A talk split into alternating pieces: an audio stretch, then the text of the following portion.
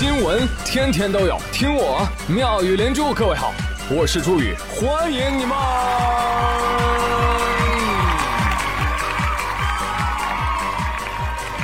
谢谢谢谢谢谢各位的收听啦！啊，朋友们，我好喜欢睡觉，又好喜欢熬夜，然而我一个也不想放弃。我好渣哦！哎，别笑我啊，你也是吧？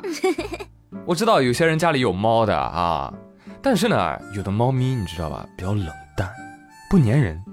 哎，这个时候你是不是就想去外面的猫咖感受一下逢场作戏的感觉？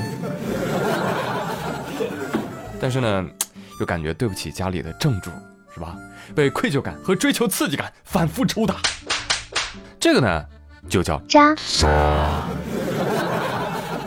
我觉得这个时候你应该多从自己的身上找原因啊，比如说，你看你是不是平时 ra 他 ra 的不爽啊？对不对？人家才会冷淡嘛，是你活不好。那如果你把他送去猫咖，说不定他一转眼就成为了那里的头牌，对不对？再说了，你有没有想过，猫咖的小猫咪为什么那么喜欢你？那还不是为了你手里的猫条嘛？哦。只有家猫才不嫌弃你买的打折猫粮，是不是啊？所以建议广大铲屎官一定要自爱啊，这样是对自己负责，也是对家里的猫猫负责，不要做一个渣铲，好吧？好了啊，都是开玩笑啊，开玩笑，开玩笑。你只是犯了每一个铲屎官都会犯的错误。我们要骂的是什么？是真渣渣。张女士报了称，八月十七号早上。啊！发现有人转发了某平台上的虐狗视频到他们那个柯基交流群里。视频当中呢，这个施虐者用开水烫柯基，还把柯基放进洗衣机里面搅动它，啊，把它往水里按，并且还朝着镜头比耶，嘿嘿笑。Oh shit！啊，还有更残忍的手段，我就不说了啊，防止让你听了之后心里不舒服。张女士说，有人私聊这个平台用户，但是他一直没回应。后来呢，这账号就注销了。然后网友就开始扒了，发现这个施虐者在二零一九年发布了一个笔记，他自称是商丘学院的大二学生。对此呢，商丘学院的工作人员表示啊，我们可以确定这个不是我们学校内发生的事情，呃，但是不排除啊是本校学生，啊，已经第一时间报警了。而事件发酵之后，网友们发起了寻找洗衣机柯基的活动，数万网友为这只柯基发声啊，希望尽快的找到虐狗者。当然还有很多的网友很气愤，朋友们请人肉他，朋友们请网暴他。哎，我说实话，我看了视频也很生气，也在声讨啊，但我还得拦一下这个事儿呢。你交给警察叔叔做就好了，毕竟虐待动物不犯法，人肉网暴犯法。哈哈，凭啥呀？哎，这个时候问题就来了，很多的网友开始问，为什么我们还不把虐待动物入刑？哎，这个还没入法呢，就要入刑啊？哎，互联网人均拍脑袋入刑不可取啊！为什么呢？其实呢，这是一个非常非常非常复杂的问题。哎，刚好啊，在这个时期又发生了另外一个新闻，我们不妨连连看。本月四号傍晚，有香港市民在一个商场附近的草地上啊，就发现有个男的手里拿着包盐往地上撒。哎，他看着就很好奇哈，他凑过去一看。草地上有几只非洲大蜗牛被这个男子用盐撒中了，很快因为脱水而死，只剩下空壳了。这个香港市民就问他了：“你为什么要这样干呢？”该男子表示：“哎，这非洲大蜗牛您不认识是吧？我告诉你，它属于入侵物种，危害生态，所以我要消灭它们。”但是呢，呃，这位市民不满这个男子的行为啊，就把这一幕拍下来发到了网上。随后，香港警方在尖沙咀拘捕了该男子，原因是他涉嫌残酷对待三只蜗牛。啊，原来这个香港电影 A 计划里面的台词是真的。你哋屙尿射死蟻都告你哋虐畜啊！小便淹死蚂蚁告你虐待动物了。朋友们，你知道吗？我们的深圳卫健委公众号就曾经建议过。遇到入侵物种非洲大蜗牛，不要踩，不要摸，用盐把它杀掉啊！因为这个家伙危害五百多种作物啊，还是许多人畜寄生虫和病原菌的中间宿主，很危险呐啊！最好把他干掉。但是阿 Sir 不管的，你晓得吧？直接把人就铐走了啊！虽然很快释放，但是这事儿没完，依然可能会在后续面临起诉，可能会最高罚款二十万港元与监禁三年。我的天哪！这个新闻看到我害怕极了。我杀了这么多的苍蝇蚊子啊！我天哪！我还用杀虫剂毒死他们的！我天，这不就是虐杀吗？我天，怕不是要死刑起步吧？你说啊？这是什么奇葩法律？哎，这就是很多人想要学习的《防止残酷对待动物条例》。啊，这个条例说了，任何人以任何方式使任何动物产生任何不必要的痛苦，都是违法。我的妈，太夸张了吧！而这又是跟谁学的呢？之前跟日不落学的。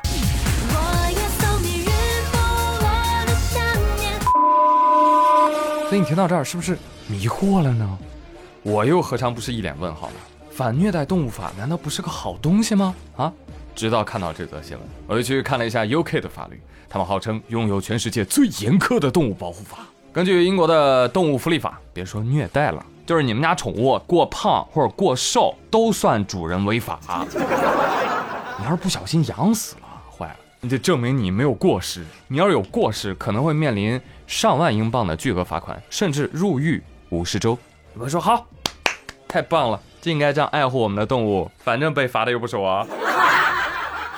但很奇怪的是啊，英国呢也是全世界最流行狩猎的国家，杀伐果断，体现的是骑士的精神。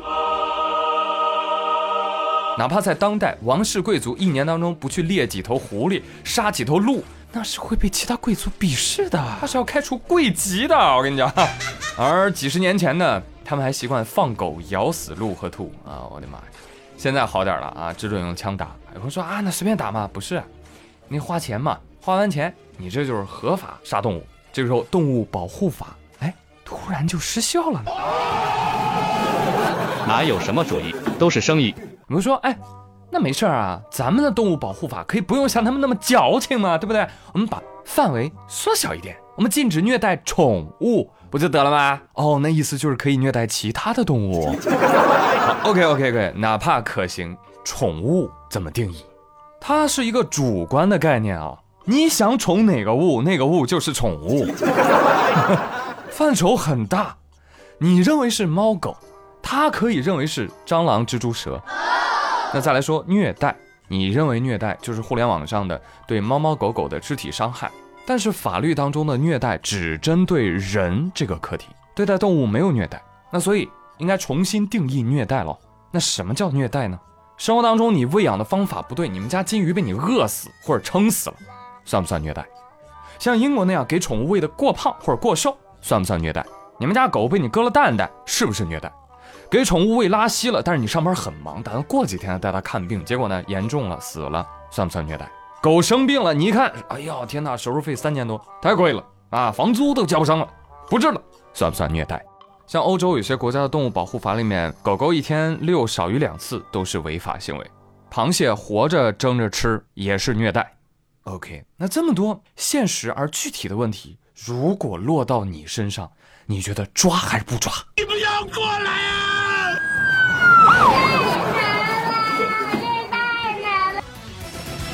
啊，谁来监管谁来抓？过年那猪还杀不杀？哎，难道是曝光了抓，不曝光就不抓？你当我们的法律是过家家？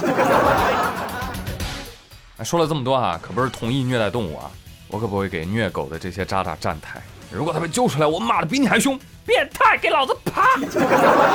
我要说的是，反虐待动物立法其实是有现实困境，因为立法要面临着千千万万种司法实践。朴素的正义感和道德观，它不能也不可以支配法律。就像你看到有人劈腿出轨，你希望他被枪毙；你看到路人冷漠见死不救，你希望他去坐牢。但这是不可能的，法律不能解决所有的问题，而且不是所有的问题都能彻底解决。其实我国对动物保护有没有法律？当然有，有丰富的系统化的动物保护立法，但那是为了保护野生动物，珍惜濒危、有益、有价值的动物。说白了，其实是为了保护生态环境，进而保护人类自己。我们的法律永远把人作为第一优先级，而对于普通动物保护，因为它涉及到食品领域，进而又会涉及到社会民生，所以一句禁止虐待动物立法，不仅会出现难以判定的复杂情况，导致乱抓人，更会导致部分的食品产业受到冲击。到时候动物能不能得到保护呢？不清楚，但是肯定会有一大群人要失业的。肉蛋奶大概率是要涨价的，传统的屠宰手段很有可能是要被抓起来的。就是有的时候我们需要明白啊，法律从来不只考虑一部分人的感受，它更需要考虑全社会的现实利益、付诸实践的成本，因为法律从来都是平衡的艺术。其实大多数人呢，只是想保护猫狗吧。对于保护广义的动物，其实也没有很高的热情。你杀猪，它其实也很想吃的。所以我觉得这个诉求啊，可以稍微转变一下，不一定非得有像西方一样的那种上纲上线的反虐待动物法，因为那样非常容易陷入到极端动物保护的陷阱。其实本来啊，在互联网上传播售卖类似于这样血腥虐待动物的视频，已经触犯了《中华人民共和国网络安全法》。而其他虐待宠物的行为，在某些地方的养狗管理条例当中也有明确的禁止和惩罚措施。而下一步能不能把一些社会影响极其恶劣的一些虐猫虐狗的事件列入到治安管理处罚的范畴呢？哎，这个倒是可以期待一下。当然，我们也别小瞧了道德制裁的力量啊，因为你发现没有，一旦谁被曝光虐待动物，那么单位、组织、学校、社会都会默认这个人不是什么好东西，全方位的社死啊。所以呢，施虐者也只敢躲在阴暗的角落里，干着伤害动物、毒害自己的事情。哎呀，看看心理医生吧，有病看病。粉丝们啊，一定要好好学习。如果你想让这个世界变得更好，成为一名法律工作者吧，啊，推动我国的法律进步，好心立好法啊，而不是仅凭道德热血抨击我国的法治进程，这个就没有必要了吧。好了，朋友们，上半集就到这里。有什么想说想聊的，欢迎在评论区留言。主要是休息一下，我们下半集开心走起。